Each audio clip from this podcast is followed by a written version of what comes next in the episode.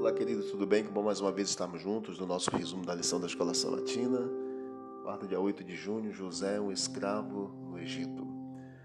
Após nós vermos no capítulo 38 a história de Judá e Tamar, nós então retomamos o fluxo da história de José, que tinha sido interrompido pelo incidente de Tamar. Capítulo 39, a pergunta para nós é: à luz do exemplo de José, como mordomo lá na casa de Potifar, o que levou esse êxito na vida de José? É perceptível e quase imediatamente José foi considerado alguém de sucesso. Ele era tão bom e seu Senhor confiava tanto nele que lhe passou às mãos tudo o que tinha e até o fez mordomo de sua casa. O sucesso de José, no entanto, não o corrompeu. Quando a esposa de Potifar o percebeu e quis dormir com ele, José se recusou e preferiu perder o emprego e sua segurança a cometer tamanha maldade e pecado contra o Senhor nosso Deus. A mulher, humilhada com a recusa de José, relatou falsamente a seus servos e a seu marido que José quis tomá-la à força.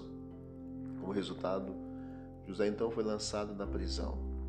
Ele viveu o que todos nós por vezes vivemos, o sentimento de abandono por Deus.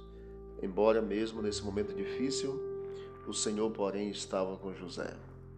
Deus agiu e impactou o relacionamento de José com o oficial da prisão, ali bem como na casa do, meu, do seu Senhor. Deus abençoou também José.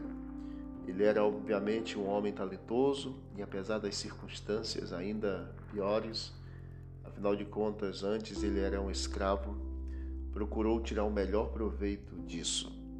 No entanto, não importavam quais fossem seus dons. O texto deixa claro que foi somente Deus que trouxe sucesso para José. O carcereiro não se preocupava com nada do que tinha sido entregue às mãos de José porque o Senhor estava com ele. Em tudo que ele fazia, o Senhor prosperava. O importante é que todos os que são talentosos, que têm sucesso, se lembrem de onde tudo vem. Tudo que temos e o que somos, os dons e talentos que temos, tudo provém do Senhor. E o Senhor precisa estar conosco como esteve com José. Se assim o fizermos, queridos, sem dúvida, se permitirmos que o Senhor esteja conosco e faça a sua obra, sem dúvida grandes coisas acontecerão em nossa vida para testemunho do poder glorioso e grandioso do Senhor. Permita nesse dia, em nome de Jesus, que o Senhor faça a obra na tua vida e esteja com você, para que a marca que registrou na vida de José seja também a nossa marca. O Senhor era com José. O Senhor é contigo, o Senhor é com você, o Senhor é com cada um de nós.